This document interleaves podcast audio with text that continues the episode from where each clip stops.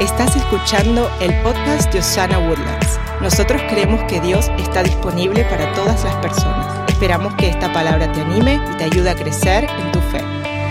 Estamos empezando una nueva serie que se llama Viviendo en Libertad. Diga eso conmigo fuerte, por favor. Viviendo en Libertad. Por las últimas cinco semanas estuvimos aprendiendo sobre lo que significa o lo que es para nosotros el Espíritu Santo. Las primeras tres semanas tuvimos la bendición de que el pastor Marcos Witt compartiera con nosotros, el pastor mentor de la casa. Y las últimas dos semanas yo pude compartir sobre la herencia del Espíritu Santo, cómo activar el Espíritu Santo. Y fue para mí muy natural escoger el próximo paso para nosotros como iglesia, porque la Biblia dice que donde está el Espíritu de Dios, ahí hay libertad. Y como acabamos de aprender y, comprender eh, lo que significa estar en el Espíritu o recibir el Espíritu Santo de Dios, nuestra próxima serie nos estará enseñando sobre lo que significa una libertad dada a través de Cristo Jesús y su Espíritu en nuestras vidas. Entonces, si usted está apuntando, yo quiero animarlo a que saque su celular, un lapicero o una pluma, como usted le diga, un bolígrafo y escriba algunas de estas notas y cosas que le van a ayudar en cómo caminar en libertad. Yo quiero dejarle saber a usted que a Dios le interesa que usted sea libre internamente que Dios está preocupado por lo físico en su vida, pero que está muy preocupado o muy interesado en que usted sea libre internamente. ¿Cuántos alguna vez han necesitado libertad espiritual, emocional en su vida en esta, en esta mañana? Muchos de nosotros realmente corremos a Dios, o yo sé que yo corro muchas veces a Dios cuando tengo una necesidad física, ¿verdad? Es más, la mayoría de las peticiones de oración que yo, a las que yo me uno con ustedes a veces tienen que ver con algo físico. Harold o Pastor Harold, me duele la cabeza o estoy pasando una circunstancia eh, financiera o ore por mi familiar en X o Y circunstancia o lugar. Y la mayoría de veces nosotros corremos a Dios cuando necesitamos ayuda en lo físico y tendemos a olvidar que Dios está interesado en liberarnos internamente también. Es más, entregamos nuestra vida a Cristo y pensamos que de ahí para adelante todo va a estar bien. ¿No le, ¿Verdad? Y yo quiero darle una verdad bíblica es que sí, todo va a estar bien, pero todos nosotros en algún punto de nuestras vidas vamos a cruzar por un desierto. Es más, quizás usted esté sentado acá con nosotros y está en medio del desierto, con arena en los ojos, en la boca, en todas partes de su vida, porque está pasando un lugar difícil. A muchos de nosotros se nos olvida que nuestra primera identidad en Cristo Jesús no es una identidad de vivir bien aquí en la tierra, sino una identidad de hijos e hijas del Dios Todopoderoso que nos da el regalo de la vida eterna. Yo no sé usted, pero yo le doy muchas gracias al Señor por el regalo de la vida eterna. ¿Cuántos son salvos en esta mañana y le dan gracias a Dios por el sacrificio de la cruz del Calvario? Nosotros debemos vivir con la libertad que Cristo nos dio allá en esa cruz. Quiero invitarlo a que mire este versículo de la Biblia en segunda de Corintios, en el capítulo 3, versículo 17. Mire lo que dice la Biblia. Dice, ahora bien, el Señor es espíritu. Y donde está el espíritu del Señor, allí hay libertad. Diga libertad. Por eso es que cuando nosotros estamos acá cantando y usted mira a JP el día de hoy, que qué bonito se miraba JP aquí vestido de rojo brincando, ahí sin qué gimnasio ni qué nada, ¿verdad? Se miraba, pero lindo brincando acá. Entra Javi y le digo yo antes del servicio, Javi, vas a hacer la oración corporal, necesito presencia de Dios y vienen acá con autoridad dada a nosotros por el Espíritu Santo, porque donde está el Espíritu, allí hay, ayúdeme por favor, ahí hay Así que le tengo buenas nuevas, una muy buena noticia. No importa qué esté pasando usted en su vida, hoy si usted permite que el Espíritu del Señor inunde su vida, usted puede ser libre. Puede que usted vino aquí con depresión, con soledad, con ansiedad, con preguntas o dudas. Hay libertad en Cristo Jesús. Y si usted no conoce a Jesús, qué bueno que está acá, llegó al lugar correcto. Hay vida y libertad en el Dios Todopoderoso. Hoy le estoy hablando de vivir una vida en libertad. Y estoy seguro que si usted permite que el Espíritu de Dios guíe cada área de su vida, podemos ser libres. Quiero que tomemos un viaje juntos. El año pasado, eh, hace un poquito más de un año, falleció mi abuela de cariño yo le decía mamita. La mamita me contaba a mí de que ella desde muy chiquita eh, predicaba el Evangelio. Toda su vida, es más, yo no tengo memoria de mi abuela hacer otra cosa más que orar. Les he contado que cuando la montábamos en un carro, ella empezaba a orar. La sentábamos adelante porque a ella le gustaba mirar y cuando iba orando la abuelita decía, Padre, líbranos de toda tentación. Tenía 97 años, ¿qué tentación podía tener esa viejita? Pero ella pedía libertad. ¿Ok? Esa es mi memoria de la abuelita. Ella oraba y oraba.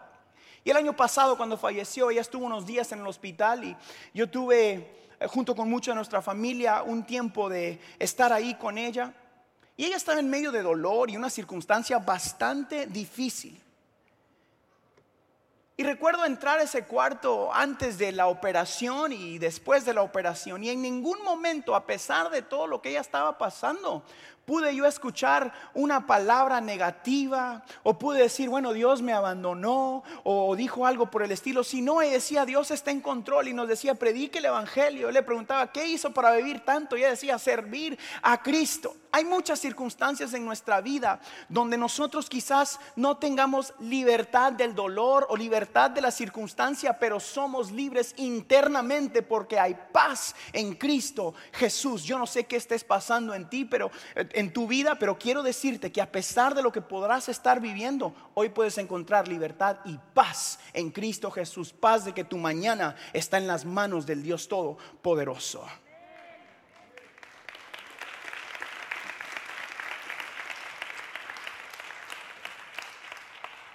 Pero la realidad es de que muchos de nosotros venimos a Dios buscando libertad física. Es más, quizás llegaste a la iglesia el día de hoy y tú piensas que tu circunstancia es lo más importante. Quizás circunstancia financiera o familiar, quizás circunstancia emocional. Pero yo quiero animarte a que puedas hacer un paréntesis a pesar de lo que estás viviendo y que primero encuentres libertad espiritual que primero realmente entregues tu interior a Cristo Jesús.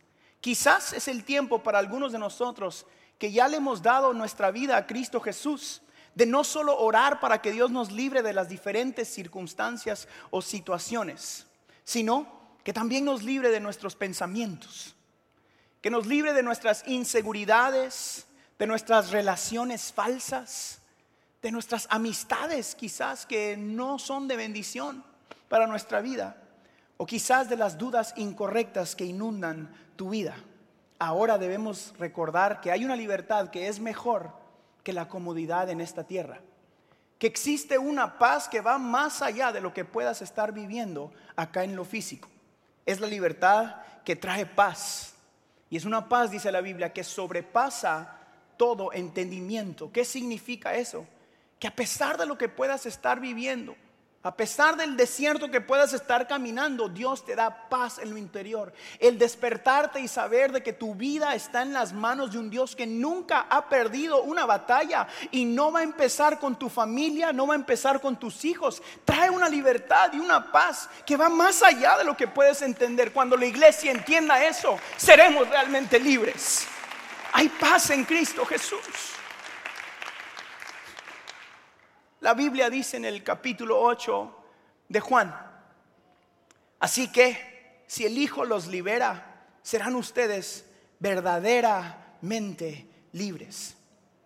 Quizás ahora necesariamente no necesitamos que Dios cambie nuestras circunstancias. Entiendo que eso no es muy popular decirlo desde acá. Porque yo sí quiero que a usted le vaya bien. Quiero que viva en paz. Quiero que sea bendecido financieramente y en Osana yo creo que eso sí puede suceder a través de Cristo. Pero lo más importante es de que tengas paz en tu alma, que hayas entregado tu vida a Cristo y que reconozcas la presencia de Dios en tu vida. Quizás ahora necesitamos pedirle al Señor que no cambie solo nuestras circunstancias, sino que nos cambie a nosotros primero.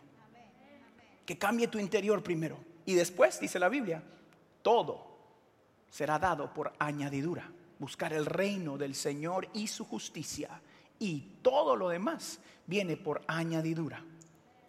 Porque ahora nosotros que somos hijos e hijas de Dios vivimos por fe. Pero es difícil vivir por fe, seamos honestos. Al menos para mí es difícil. ¿Puedo ser honesto con ustedes hoy? Gracias a los dos que me dijeron que sí, para los demás les voy a mentir todo el servicio. No. Es difícil vivir por fe. Porque yo, yo sé que yo quiero saber qué va a pasar mañana.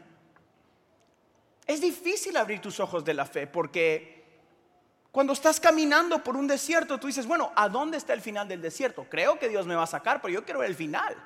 Y Dios te dice, no, no, no, quiero que pongas tus ojos en mí, no en el final de lo que estás caminando. Quiero que me mires a mí y no al problema. Dios nos hace libres a través de su Espíritu Santo, pero vivir por fe, damas y caballeros, no es para gente que se da por vencido. Entregar tu vida a Cristo quizás es fácil, pero caminar no es fácil. Vivir por fe no es fácil. Creer que Dios suplirá todas tus necesidades no es fácil a veces, porque queremos nosotros trabajar más y que de esa manera Dios nos bendiga. Queremos nosotros hacer algo para ayudar a Dios. Y poco a poco nos vamos enredando en las cadenas de esta vida. Y yo dije en nuestro primer servicio que quizás eres salvo y has entregado tu vida a Cristo, pero continúas amarrado con cadenas del pasado en tu vida. Y usé el ejemplo que muchos de nosotros quizás vamos a llegar al cielo y antes de entrar, eh, San Pablo o San Pedro, no sé el que va a estar en la puerta, diga, sí, sí, usted va a entrar, pero hágase para allá, tengo que cortarle un montón de cadenas que anda cargando, que viene todavía. Usted es salvo, pero hay que cortarle un montón de cosas que trae arrastrado. No mire a nadie que anda arrastrando cadenas. Es que la verdad es que podemos ser salvos y cargar con cosas del pasado. Ah, esta semana, mientras yo practicaba, ah, mientras yo estudiaba este mensaje, eh, fui a la tienda, Misho, tráeme mi, mi, ejemplo, mi cadena. Dele un aplauso a Misho, por favor, mire. Me gradué, Elías te bendecimos, está en casa. Y alguien en mi, en mi casa me preguntó que por qué andaba yo.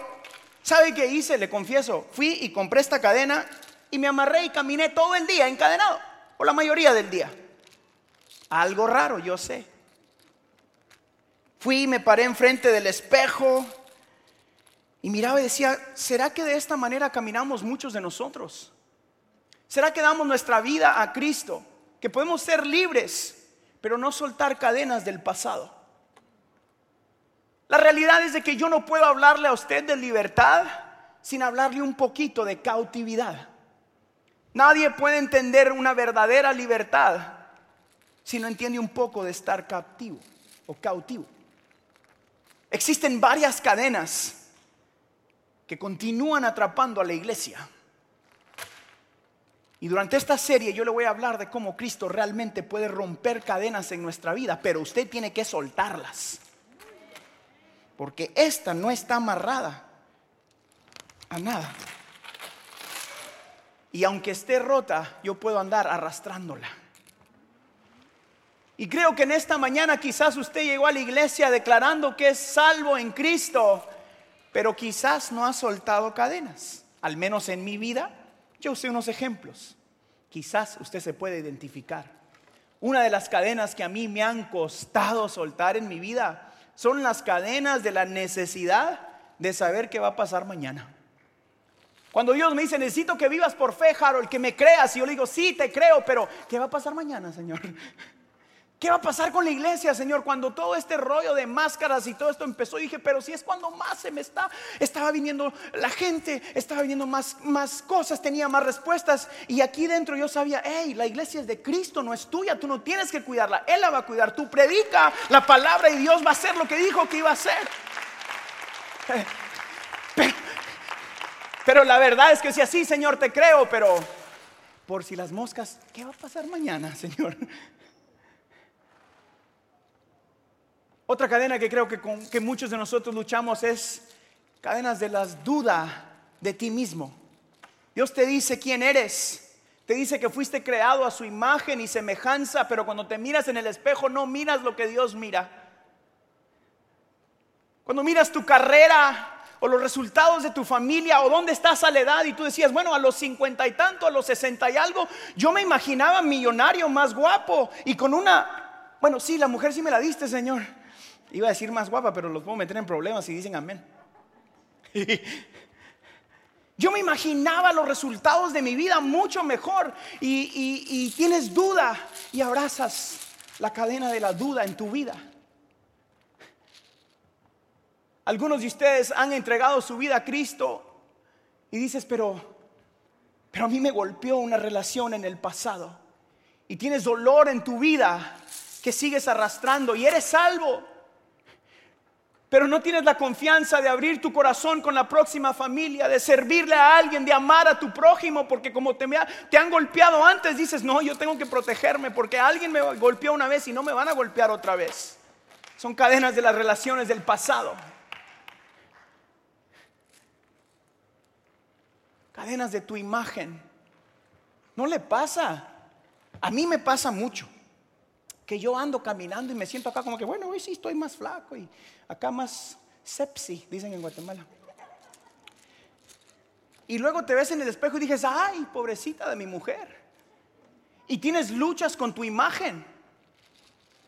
Creo que hay muchos de nosotros que luchamos con nuestra imagen o quizás tú luchas con tu imagen y dices, bueno, yo quería ser de esta manera y se me cayó el pelo y me salió la panza y, y, luchas con tu imagen y Dios quiere recordarte el día de hoy a ti mujer y a ti hombre que Él te hizo perfecto, exacto como Él quería que fueras, que eres hecho a la imagen y la semejanza del Dios Todopoderoso y que no permitas que el enemigo te robe la identidad de hechura del Dios Todopoderoso, eres perfectamente como Dios quiso hacerte el día de hoy. Tu imagen está en Cristo Jesús. No eres menos que nadie. Tú eres quien Él dice que tú eres. Ay, esta es una difícil. La cadena de la pobreza. Esta es una que arrastramos por años todos. Porque dependes de lo que miras en tu cuenta de banco y no del Dios que tiene el poder para bendecirla. Porque dependes del cheque o del pago que te entra en el primero y en el quince y no del Dios que tiene el poder de bendecirte sobrenaturalmente. Porque escuchas los principios de la Biblia y dices, bueno, sí, pastor, cuando usted habla de ofrenda, yo doy mi ofrenda, pero lo que dice la Biblia, eh, eso es para otra gente. Por eso es que el diezmo no tiene que ver con tu salvación, tiene que ver con tu bendición financiera acá en la tierra. Dios dijo, probadme ahora en esto y yo te bendigo. Pero muchos decimos, bueno, yo vine aquí para que me hicieran sentir bien, para que yo entregara mi vida a Cristo, ya hice eso, pero vives en una cadena de pobreza y Dios no puede bendecir a alguien que no cumple sus principios. Dios quiere bendecir tus finanzas, pero necesitamos cumplir lo que Dios dice en su palabra. Los primeros frutos, el diezmo, la ofrenda le pertenecen al Dios. Eso no solo habla de tu dinero, sino también de tu adoración, de tu familia, de tu tiempo, de todo lo que haces. Los primeros frutos de tu existencia le pertenecen al Dios Todopoderoso. Eso es lo que suelta las cadenas de la pobreza espiritual, emocional y sí, también financiera. Porque muchos de nosotros vivimos preguntando, ¿cuándo me va a bendecir a mí el Señor? ¿Cuándo me toca a mí? Y dices, bueno, yo no encuentro libertad y hablo y miro tanta gente bendecida y todo lo que Dios hace con otra gente y por qué a mí no me toca? Y Dios te dice, bueno, suelta la cadena, que no tienes espacio en tus manos para recibir porque estás abrazando la cadena de la pobreza en tu vida. Y Dios dice, yo te puse a ti los principios bíblicos para ser bendecido. Otra cadena, una más. Son cadenas familiares del pasado ¿No le ha sucedido? O de amistades de antes. A mí me pasa muchísimo. Hay gente que siempre quiere recordarte de la, peor versión de ti. ¿No le ha pasado que no mira a un amigo o una amiga por 5 o 10 años y lo primero que le recuerdan, ay Harold, tú si eras tremendo? Ay, ¿te acuerdas cuando quebraste la ventana de la casa de mi abuelita y me pegaste con la escoba? Y te empiezan a contar todo lo malo que hacías. Y, y yo les digo, bueno, pues tengo 10 años de no verte, no has visto todo lo que Dios ha hecho en mi vida. O te juntas con esos amigos y siempre quieren recordarte de lo que hacías antes. Y el día de hoy ya no es tiempo de que nos agarremos de lo que sucedió antes, sino que digamos, ahora yo soy papá, yo soy pastor, yo soy hijo, yo comparto el Evangelio que Jesucristo me ha dado una nueva identidad. Y usted también. Es tiempo de que soltemos las cadenas del pasado y digamos, yo soy quien Jesús dijo que era. Vivo una vida nueva porque tengo dentro de mí el Espíritu Santo. Eso, damas y caballeros, es ser libre realmente. Una nueva identidad en Cristo Jesús. Alguien que vive por fe. Existe mucha gente que Dios libera y no salen de la prisión.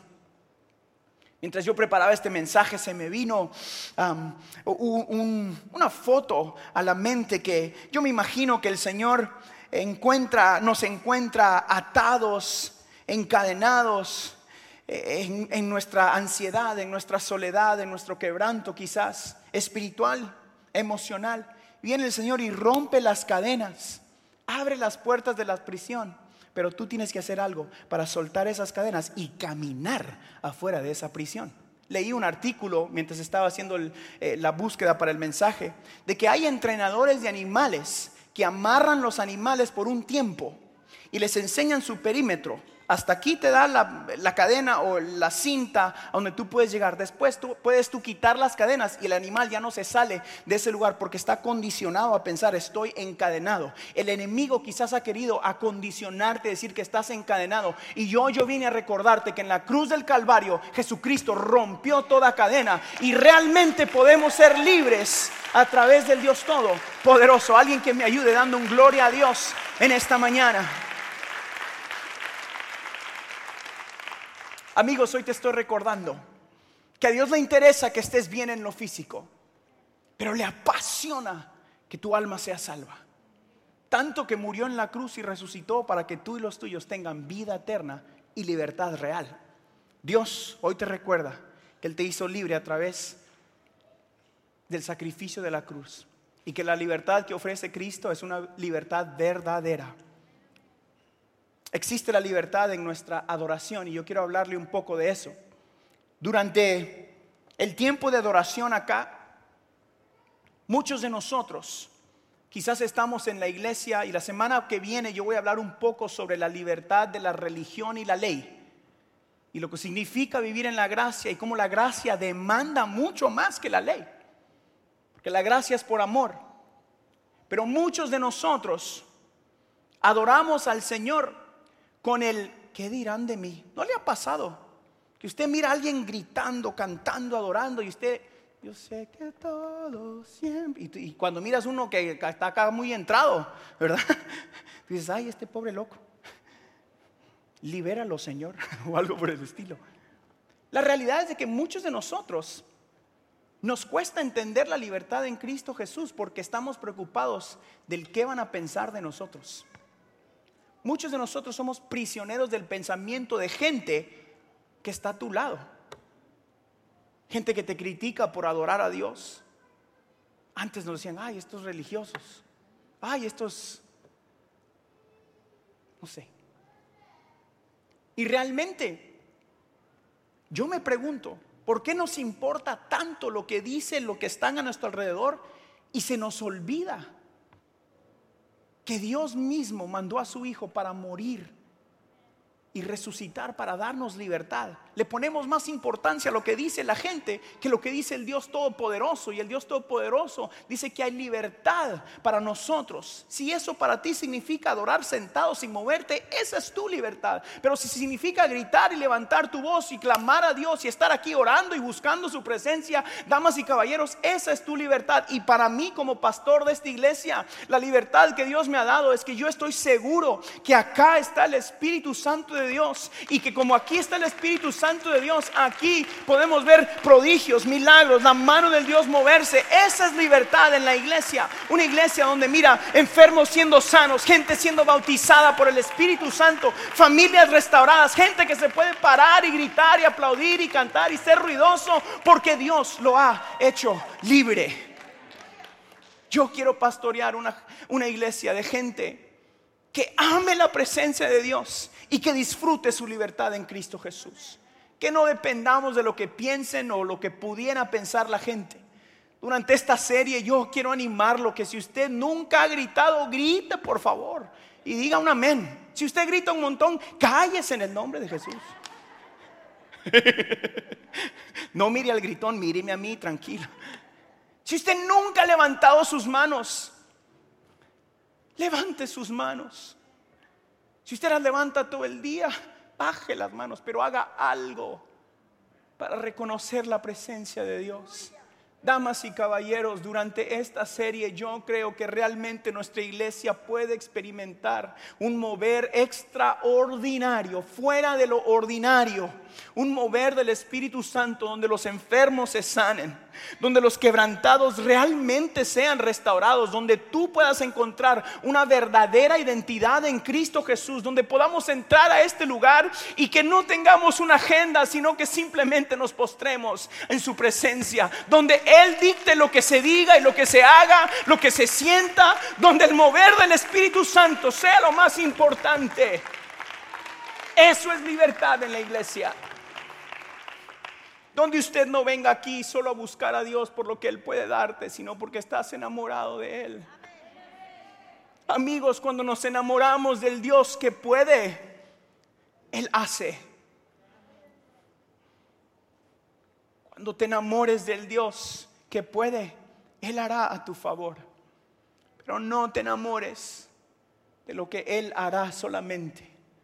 Es tiempo de que la iglesia no esté llena de gente que busca a Dios por lo que Él nos da, sino que seamos libres de eso y que busquemos a Dios porque Él es Dios, porque Él merece.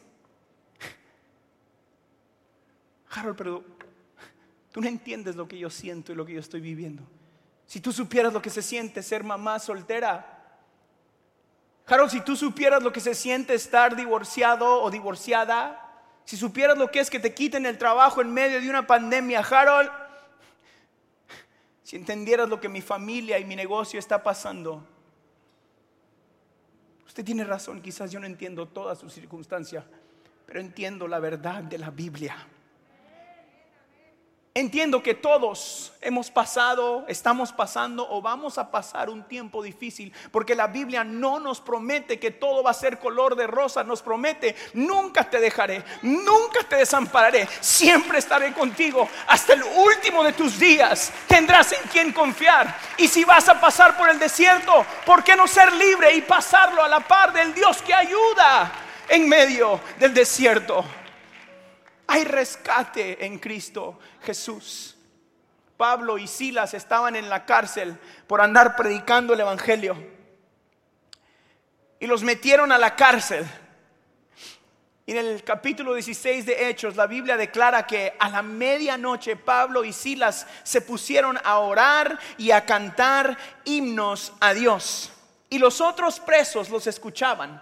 Y de repente, ayúdeme, diga de repente, se produjo un terremoto tan fuerte que la cárcel se estremeció hasta sus cimientos. Al instante se abrieron las puertas y los presos se les soltaron las cadenas. Amigos, tu adoración a Cristo Jesús es la que abre las puertas de las prisiones y rompe las cadenas. Tu adoración es la que va a causar que los cimientos de lo que te detiene se puedan mover. Dios quiere mover cimientos el día de hoy y darte una nueva salida.